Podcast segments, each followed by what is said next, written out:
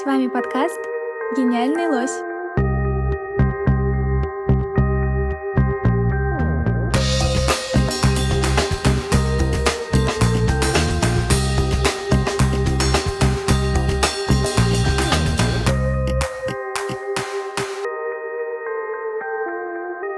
Привет, меня зовут Катя.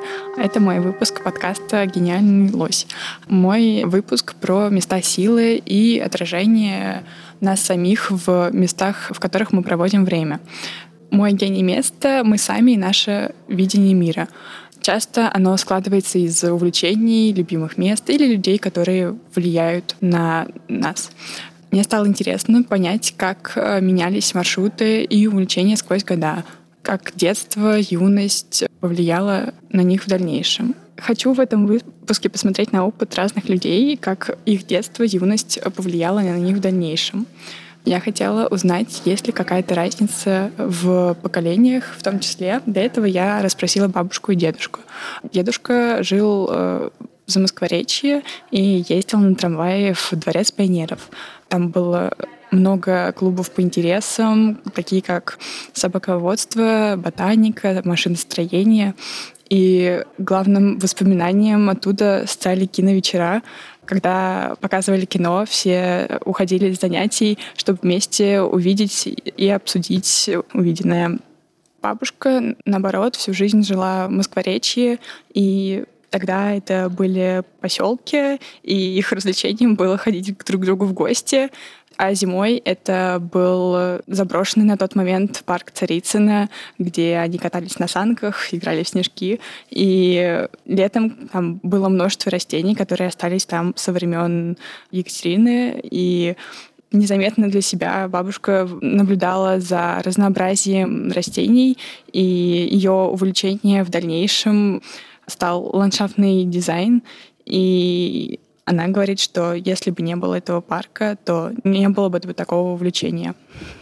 Наташа Гомберг, человек, который годами наблюдает за взрослением и становлением личности. Я позвала ее в гости, потому что мне хотелось узнать о ее местах и как она создает такую особенную атмосферу муссиона. Это место, где проходят лекции и занятия для молодежной программы музея.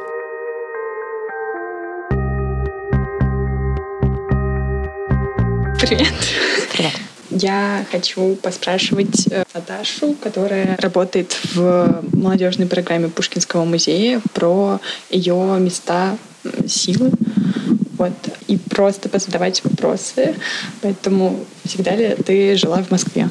Да. Просто вот, как бы, мне кажется, во многом место, в котором мы растем, формирует наше какое-то представление о местах, э, которые мы приходим, возвращаемся когда-нибудь хотела переехать? Да, на самом деле у меня было, мне кажется, несколько разных жизненных периодов, которые я отмеряю по тому, в каком городе мне хотелось бы жить. Когда мне было лет, наверное, 15, мне страшно нравились маленькие города. Мне очень хотелось переехать в какой-нибудь небольшой европейский город. И обязательным условием этого европейского города почему-то была такая площадь с готическим собором. Я не знаю, откуда у меня взялся этот образ. Я даже не уверена, что в таком городе была, но мне казалось, что мне обязательно нужно жить именно там, и чтобы там рядом была такая маленькая булочная на одном углу площади, какое-то маленькое кафе э, на другом, чтобы все было очень маленькое, видимо, я себя как неуверенно чувствовала в большом городе, и мне поэтому хотелось, чтобы город был поменьше, а не чтобы я себя чувствовала поувереннее. А потом я стала в два раза старше, и стала думать, что я, наоборот, мечтаю жить в Нью-Йорке, потому что он огромный, там куча всего происходит. И я там была несколько раз, но первый раз мне было 18, И меня все страшно пугало. Мне казалось, что все очень злые, страшные, агрессивные. Люди друг на друга кричат, хотя они вроде просто разговаривали. Короче, ощущение у меня было ужасно неприятно, совсем не такое, как оно в кино складывалось про тот же самый город. А потом я себе это так объяснила, что, видимо, это просто взрослый город, в котором как-то хорошо, если ты старше. И действительно, вдруг как-то я с возрастом почувствовала, что я стала любить большие города. Именно потому, что они большие, в смысле большого количества разнообразия, которое в них есть.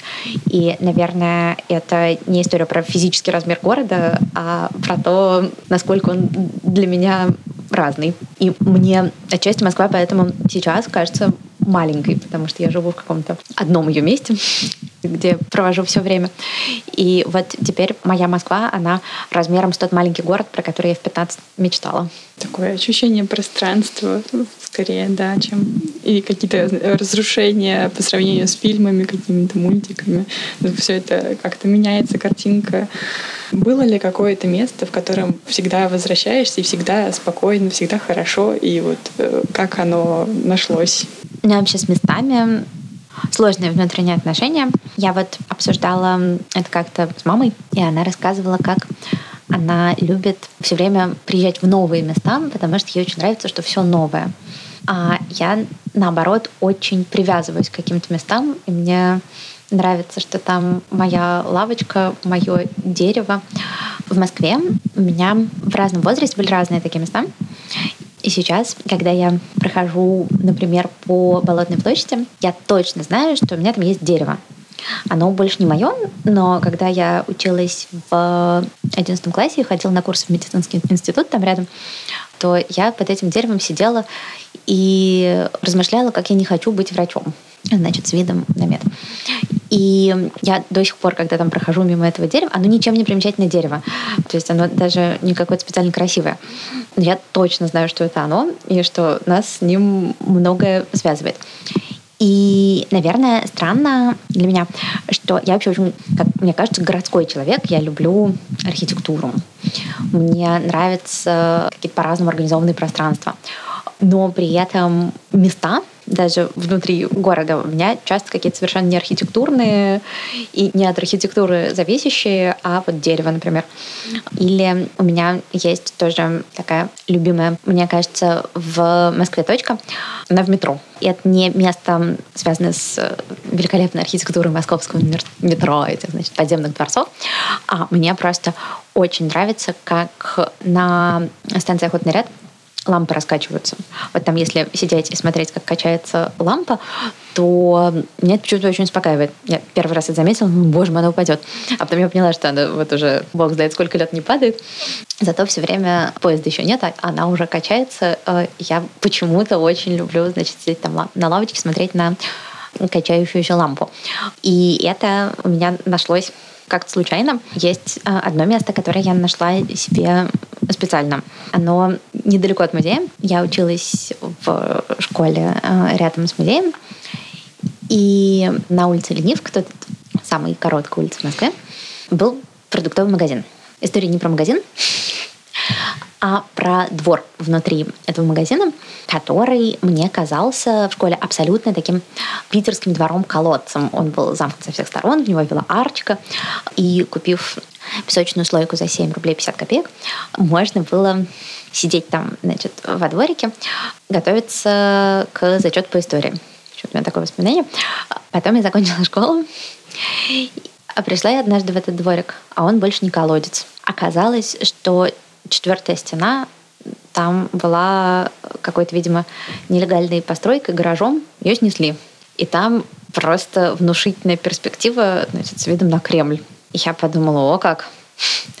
Вот был маленький уютный дворик, а потом оказался сломали. такой... Да, и с одной стороны сломали мой маленький уютный дворик, а с другой стороны мне как будто бы рассказали, что мир больше, чем я думала. Это такое было яркое ощущение. Я сейчас туда хожу, это уже совсем не уютный дворик, там, в общем, такой внушительный, я бы сказала, сквер, даже вид мне не то чтобы очень нравится, но просто сама вот эта вот память места того, каким оно было, она как-то очень много значит. Меня там, наверное, часто можно найти. А может быть какие-то, вот ты говоришь, из детства, может, были какие-то места, которые в детстве тоже имели какое-то значение, или ты там много времени проводила, и вот спустя время ты осознала, что это вот много значило тогда, или какое-то вот оно таким воспоминанием всегда откликается? Да, есть, конечно. А скажи, Катя, а это вопрос про город или это вообще какой-то... Это про город в плане того, что в городе. Есть места, которые для многих являются воспоминанием и не всегда мы осознаем это, а когда осознаем, не всегда делимся. И, возможно, как-то люди бы объединились вот по этим местам силы. То есть это были бы какие-то как э, городские комьюнити, mm-hmm. что-то такое. Я выросла в районе площади трех вокзалов, и там вообще довольно занятно, мне кажется, с точки зрения городской жизни, потому что там как будто бы даже не один город, там много разных, потому что там ну, все время значит, со всех сторон кто-то приезжает, куда-то уезжает. Мне там очень нравилось. Я ходила в школу пешком и проходила через прекрасные дворы в начале 90-х. Там уже не было одних детских площадок и еще не было других. Мне почему-то там очень нравилось. То есть, с одной стороны, железная дорога, с другой стороны, шумная улица, а в дворе тихо.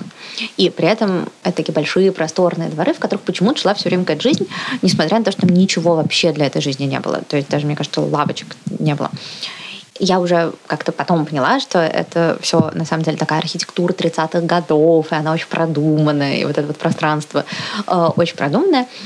Но тогда я точно про это ничего не знала, э, но как-то это, не знаю, кожей чувствовала. Вот. Потом, э, ну, я переехала, довольно давно там не была, и это так случайно получится грустная история, потому что я недавно шла в гости мимо этих дворов, и вдруг я увидела, что все эти дома, которые мне так нравились, э, их все расселили, они все стоят пустые.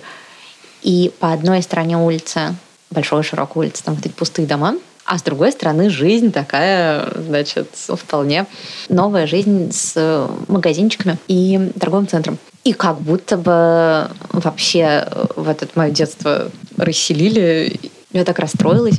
Я в этот момент поймала ощущение собственной какой-то связи с этим районом, который я вообще давно забыла. Я ушла из школы, куда я там ходила в девятом классе, и вообще не то, чтобы мечтала туда часто возвращаться. А тут вдруг мне было так обидно за эти дома, и на самом деле я потом поняла, что, конечно, не в домах дело, а в каком-то моем воспоминании, как я там мимо хожу, я это недавно с кем-то обсуждала, и хотела сказать, вот там жили мои одноклассники, к которым я ходила в гости. Да нет, не жил у меня там никто, я никогда в жизни, мне кажется, не была ни в одном из этих домов, а я была в пространстве между этими домами. Это такое какое-то внезапно оказалось важное чувство.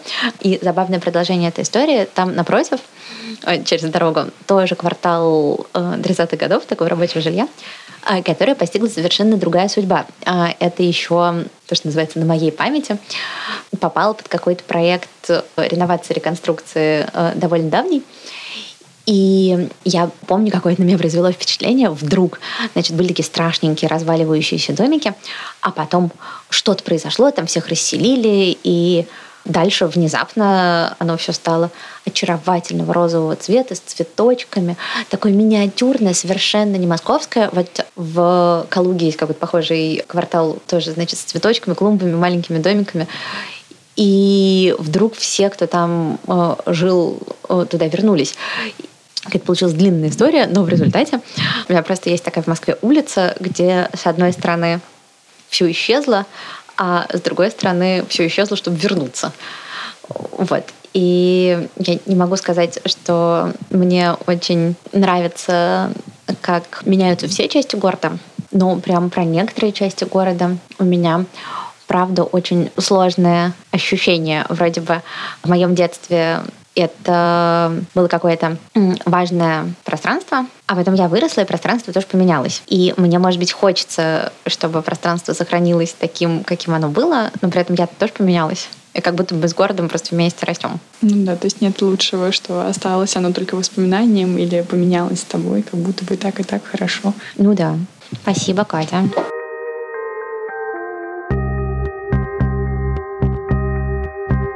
Меняемся мы, и меняются места. Не всегда есть возможность возвращаться, но сохранить память можно, рассказывая истории друг другу. Если у вас есть любимая кофейня, любимый двор или особенная плиточка на каком-то здании, расскажите. И пускай для вас это не всегда место особенное, но, может быть, для кого-то оно станет таким. Моя история о том, как в детстве я ходила в музей кочевых культур, и мне очень нравилось, что ты остаешься в Москве, но при этом ты совершенно в другом мире, где есть люди, о которых ты никогда с ними не сможешь познакомиться, но ты можешь услышать их истории и вынести какой-то опыт для себя. Мой интерес к культуре, наверное, сформировался тогда, потому что можно было примерить на себя какие-то костюмы, какие-то легенды других людей, и это сказывалось в формировании. Сейчас нет места силы для меня, но я ищу его на примете зал Северного Возрождения в Пушкинском музее или набережная рядом с высоткой на Котельнической набережной. Пишите свои варианты и истории в комментарии.